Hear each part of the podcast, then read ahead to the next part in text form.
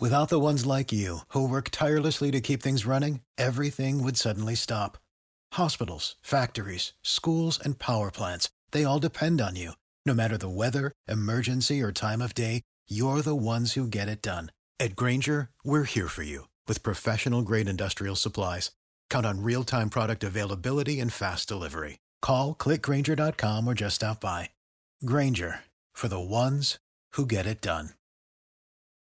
Wenn du mich und meine Arbeit unterstützen möchtest, dann gib doch deine Stimme für meinen Podcast beim Deutschen Podcastpreis 2023 noch bis zum 28.05. für mich ab. Den Link dazu findest du in meiner Podcast-Beschreibung auf meinen Social-Media-Profilen auf YouTube, TikTok und Instagram oder unter www.deutscher-podcastpreis.de in der Kategorie Wissen unter E für Elektrotechnik Podcast. Und jetzt weiterhin viel Spaß mit der Podcast-Folge. Wenn du mich und meine Arbeit unterstützen möchtest, dann gib doch deine Stimme für meinen Podcast beim Deutschen Podcastpreis 2023 noch bis zum 28.05. für mich ab. Den Link dazu findest du in meiner Podcast-Beschreibung auf meinen Social-Media-Profilen auf YouTube, TikTok und Instagram oder unter www.deutscher-podcastpreis.de in der Kategorie Wissen unter E für Elektrotechnik Podcast. Und jetzt weiterhin viel Spaß mit der Podcast-Folge.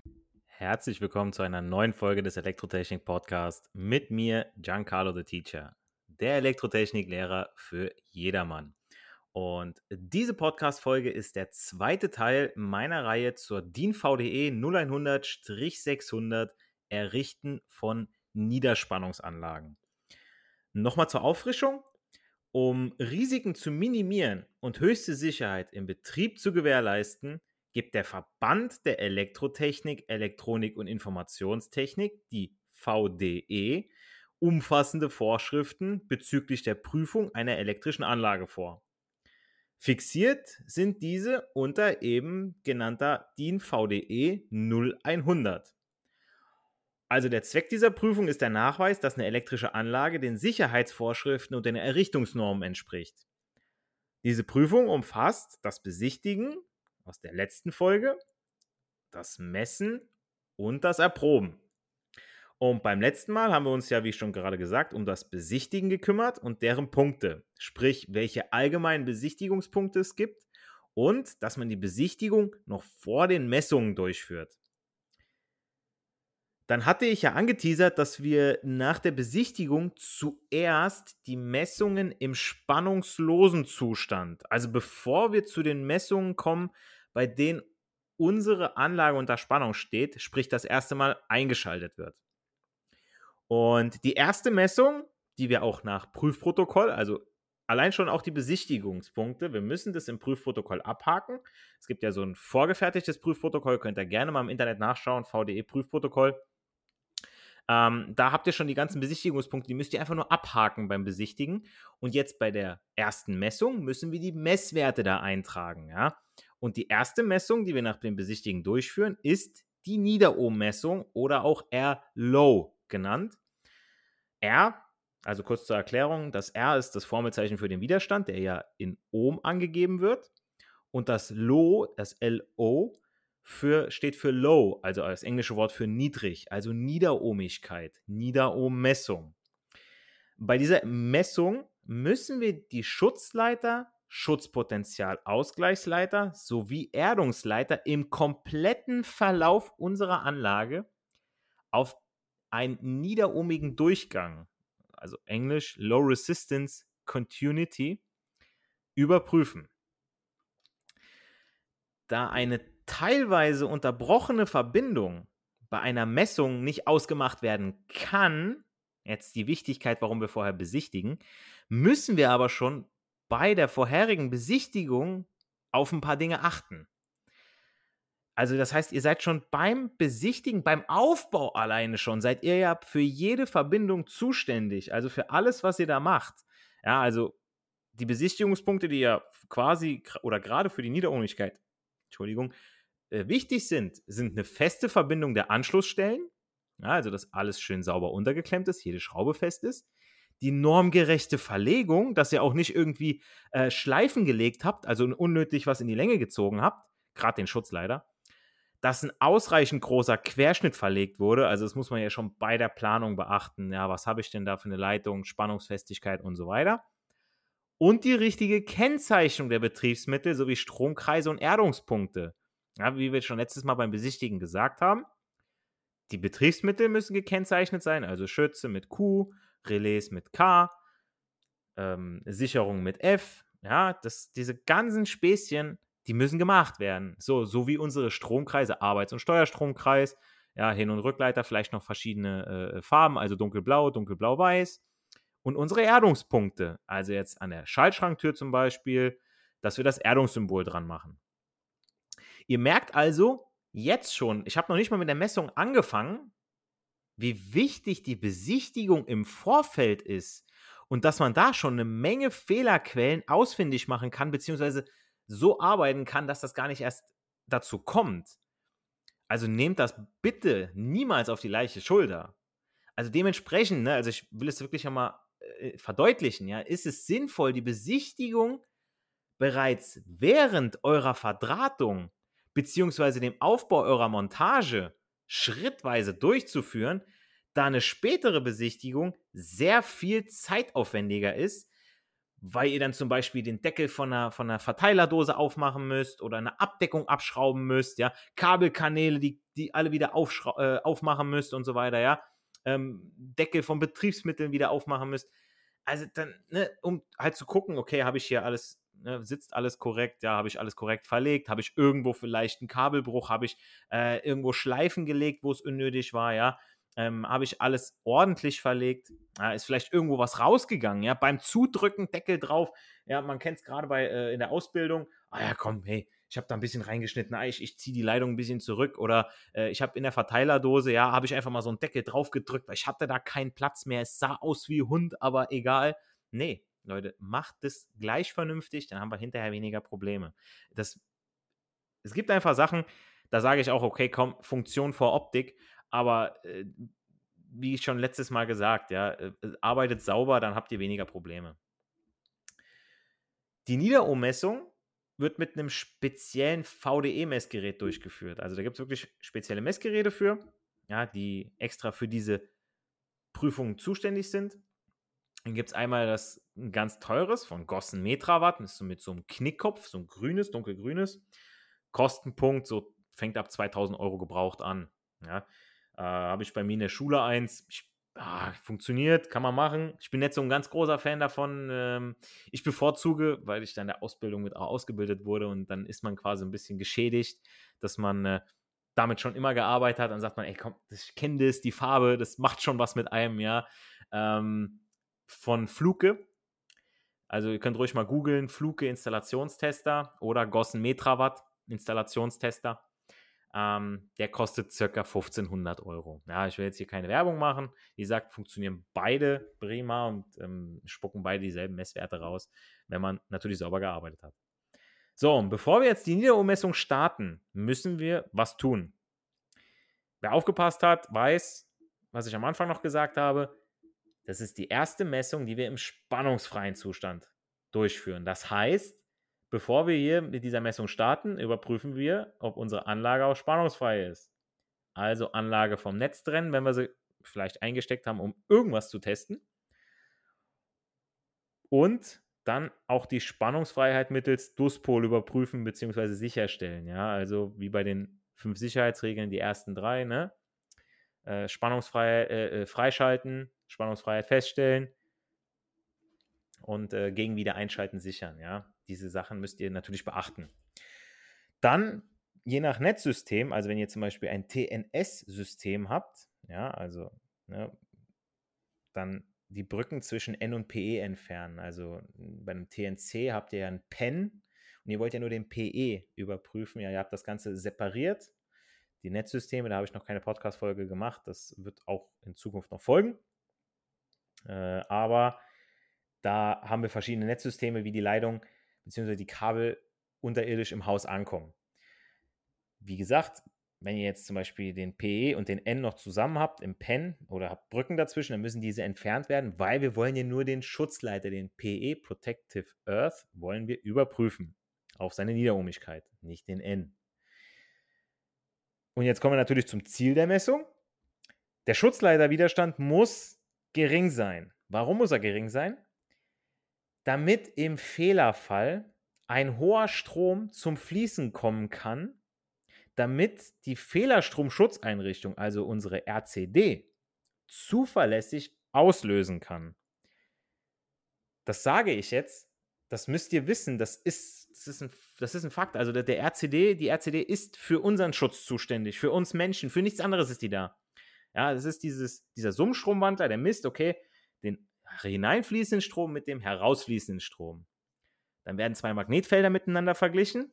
Die, die reinfließen, könnt ihr euch vorstellen, sagen wir mal, dreht sich das Magnetfeld nach rechts und der Strom, der rausfließt, erzeugt ein Magnetfeld, das nach links fließt äh, oder ja, nach links gerichtet ist. So. Und diese Magnetfelder heben sich, wenn alles regelkonform läuft bei euch in der Anlage, auf. Das heißt, null.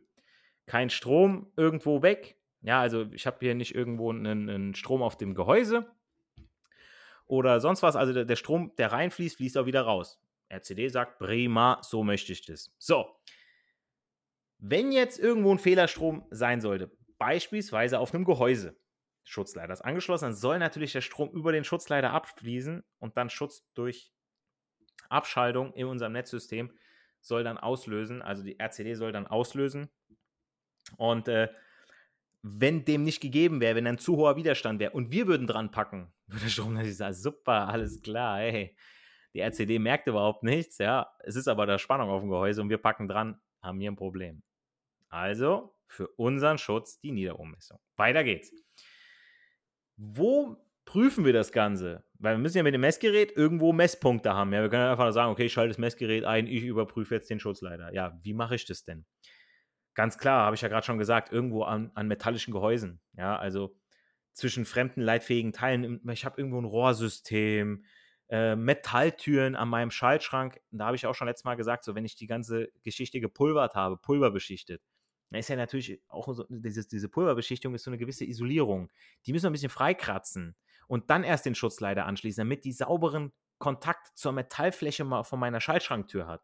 Das ist genauso, wenn ich Montagegitter habe. Ja, da kann es auch sein, vielleicht ein bisschen Korrosion oder so. Nein, wegkratzen und dann erst die Einzelheit Z festschrauben, ja, also mit unserem Ringkabelschuh, den, den PE, dann da dran festgeschraubt und das Ganze überprüft. Dann natürlich zwischen der PE-Schiene von meinem Verteiler und dem PE von jedem Verbraucher. Das heißt, ihr geht jetzt quasi, ihr seid jetzt äh, in eurer Unterverteilung und habt dann den Schutzleiter auf einer Schiene aufgeklemmt ja, auf dieser PE-Schiene. Da auch wieder die Kennzeichnung, das ist so grün-gelbe äh, Reihenklemmen sind das. Da geht ihr mit der Messgerät eine Spitze rein und die andere Spitze zum Beispiel an die Steckdose, an die nächste Steckdose. Überall da, wo der Schutzleiter angeschlossen ist, weil von da aus geht er ja lang. Und dann überprüft ihr ja mit einem kleinen Prüfstrom, komme ich gleich zu, wie hoch der ist, ob der Widerstand eben gering genug ist und zwischen dem Anlagenerder und dem Schutzpotentialausgleich, zum Beispiel jetzt von der Telekommunikationsanlage. Und jetzt kommen wir zu den Messwerten. Habe ich ja gerade gesagt, also wie wir jetzt messen. Wir müssen ja irgendwie einen Widerstand rauskriegen. Den Widerstand R kriegen wir raus, indem wir Spannung und Strom teilen. Wir haben einen Prüfstrom, den das Messgerät rausgibt, von circa 200 mA. Und eine Prüfspannung, so ja, kleiner wie 24 Volt, sagt man. Und aus U und I und dem Strom, der jetzt, den er da durchjagt, ja, also von der einen Messspitze zur anderen, sagt er, okay, ich habe jetzt 200 mA durchgejagt bei 24 Volt. Ich gucke, wie viel hinten noch ankommt und daraus errechnet sich das Messgerät dann den Widerstand. R ist U durch I. So, jetzt habe ich natürlich gewisse Messwerte, die eingehalten werden müssen. Diese Messwerte, ganz, ganz wichtig, also die sollte jeder Elektriker, sollte die können. Da gibt es kein, ich habe es im Tabellenbuch stehen. Nein, die müssen gewusst sein. Der Widerstand des Schutzleiters darf bis 5 Meter Anschlusslänge bei einem Querschnitt von 2,5 Quadrat und kleiner maximal 0,3 Ohm sein. 0,3 Ohm ist nicht viel.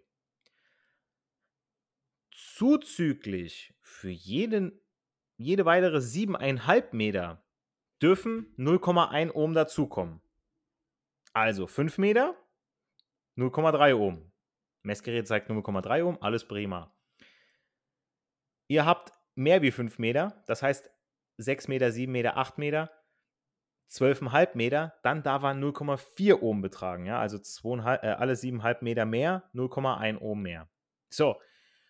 Und der maximale Schutzleiterwiderstand darf laut Norm 1 Ohm betragen. Das heißt, wenn ihr auf eurem Messgerät mehr wie 1 Ohm habt, habt einen Fehler. Der Widerstand der Leitung selbst darf sich auch beim Bewegen der Leitung nicht ändern. Das heißt, wenn ihr in der Prüfung seid, und ihr messt den Schutzleiterwiderstand, kann es sein, dass der Prüfer neben euch steht und mal so ein bisschen da rumknickt und so weiter und mal überprüft, ja, ein bisschen zieht und schaut, ob sich der Messwert vielleicht ändert. Darf nicht passieren. Wie gesagt, das sind jetzt die Werte laut Norm. Maximal 1 Ohm. Die ersten 5 Meter 0,3 Ohm, alle 7,5 Meter 0,1 Ohm mehr, maximal 1 Ohm. So, wenn ihr jetzt mal rechnet, wie lang eure Leitung dann maximal sein darf, kommt ihr hoffentlich auch auf 57,5 Meter. So lang darf sie maximal sein. So, bei einem Querschnitt, ne, klar, von 2,5 Quadrat oder drunter. Ne, maximal 2,5 Quadrat. Darauf komme ich, weil ich jetzt 5 Meter genommen habe, sind 0,3 Ohm. Und 7,5 Meter entsprechen ja 0,1 Ohm. Das heißt, zwischen 0,3 und maximal dem 1 Ohm liegen ja diese 0,7 Ohm. Das heißt 7 mal 7,5 Meter. Also 5 plus 7 mal 7,5 Meter sind 57,5 Meter.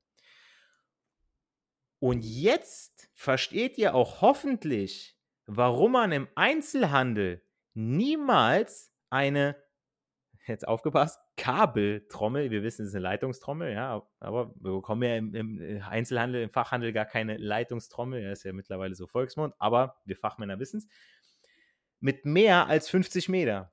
Also unsere Kabeltrommel hat maximal ja 50 Meter. Mehr kriegen wir gar nicht. Außer jetzt im Elektrohandel, wenn wir speziell danach fragen. Und das hat genau diesen Grund. Weil sonst der Schutz durch den Schutzleiter laut Norm nicht mehr gegeben ist ein Elektriker weiß es und kann sagen, okay, pass auf, gib mir, gib mir hier äh, längere Leitung, ich brauche das, ich kann das alles abschätzen und so weiter, kriegst du im Elektrofachhandel, kriegst es. Aber für den Otto-Normalverbraucher, mm -mm, der kriegt es nicht. Extra deswegen, also quasi so eine Idiotensicherheit. Ja, also wagt bloß nicht, in eine Kabeltrommel noch eine Verlängerungsleitung zu stecken. Denn dann ist der Schutz nicht mehr für euch als Person gewährleistet, und die Versicherung, wenn die das mitkriegt, dann ist Feierabend. Dann kann die Bude abfackeln. Ihr könnt daneben liegen, ihr könnt einen Schaden fürs Leben haben. Die zahlen gar nichts. Die sagen, ah, Leute, hättet ihr wissen können. Und jetzt zum Schluss dieser Podcast-Folge habe ich noch eine Überprüfungsfrage. Eine Verständnisfrage. Was macht ihr, wenn ihr eure Anlage zuerst besichtigt und anschließend die Niederohmmessung durchgeführt habt und der Wert ist über einem Ohm? ich teaser mal so ein bisschen was. Zuallererst macht ihr nicht weiter mit der nächsten Messung, sondern begebt euch unmittelbar auf Fehlersuche. Also ihr lasst alles stehen, okay, verdammt, hier stimmt was nicht. Alles klar, wo habe ich jetzt gemessen, ja? Denn erst wenn diese Messung nach der Besichtigung, versteht sich, sauber durchgelaufen ist, dürft ihr weiter mit der Überprüfung nach VDE 0100-600 machen, also mit der nächsten Messung. Also, was macht ihr bei der Fehlersuche? Na, also natürlich, jede Kontaktstelle, beziehungsweise bei jeder, bei der die Messung nicht erfolgreich war, auf festen Sitz überprüfen und gegebenenfalls Schrauben nachziehen. Ist doch logisch, ja. Ähm, hat das immer noch nicht geholfen. Also, ihr habt alles nachgezogen, mal den Querschnitt überprüfen, was ja eigentlich bei der Besichtigung hätte passieren müssen. Und so als kleinen Tipp noch, ja, wirklich so ein, das das denken viele immer nicht. Das Messgerät mal überprüfen. Ihr kennt das von einer Waage, von einer Küchenwaage. Ihr stellt da eine Schüssel drauf und dann wird direkt ein Wert angezeigt. So, und jetzt wollt ihr diese, diese Schüssel wollt ihr ja gar nicht mitwiegen. Ihr wollt ja Mehl, Eier, irgendwas wollt ihr ja wiegen oder Milch, ja. Und dann wollt ihr ja nicht die Schüssel mit dabei haben. Das heißt, ihr tariert die raus, ihr kompensiert die raus. Ihr drückt auf Tara, dann ist die rauskompensiert, dann ist die auf Null. Und das müsst ihr beim Messgerät natürlich genauso machen. Das heißt, ihr schließt die Messspitzen kurz, ihr haltet die aneinander, führt die Messung durch, dann ist der Widerstand eurer Messleitung auch rauskompensiert, nennt sich Nullabgleich. Ja, da guckt ihr aufs Messgerät und schaut, steht da null oben. Ist dem so? Perfekt. Das muss vor der Messung gemacht werden. Das waren jetzt nur ein paar Tipps meinerseits. Ihr sollt natürlich selbst auch ein wenig überlegen. Wenn euch noch weitere gute Punkte einfallen, schreibt sie mir in die Kommentare mit dem Hashtag Frag den Teacher, sodass wir alle ein bisschen was davon haben und unsere Community weiter wächst. Denn es bleibt dabei. Nicht für die Schule, sondern für das Leben lernen wir. Wir hören uns in der nächsten Podcast-Folge, wenn es mit der nächsten Messung weitergeht. Macht's gut, euer Giancarlo the Teacher. When you need mealtime inspiration, it's worth shopping Kroger, where you'll find over 30,000 mouthwatering choices that excite your inner foodie. And no matter what tasty choice you make, you'll enjoy our everyday low prices, plus extra ways to save, like digital coupons worth over $600 each week. You can also save up to $1 off per gallon at the pump with fuel points. More savings and more inspiring flavors make shopping Kroger worth it every time. Kroger, fresh for everyone. Fuel restrictions apply. Wenn du mich und meine Arbeit unterstützen möchtest, dann gib doch deine Stimme für meinen Podcast beim Deutschen Podcastpreis 2023 noch bis zum 28.05. für mich ab. Den Link dazu findest du in meiner Podcast-Beschreibung auf meinen Social-Media-Profilen auf YouTube, TikTok und Instagram oder unter www.deutscher-podcastpreis.de in der Kategorie Wissen unter E für Elektrotechnik Podcast. Und jetzt weiterhin viel Spaß mit der Podcast-Folge.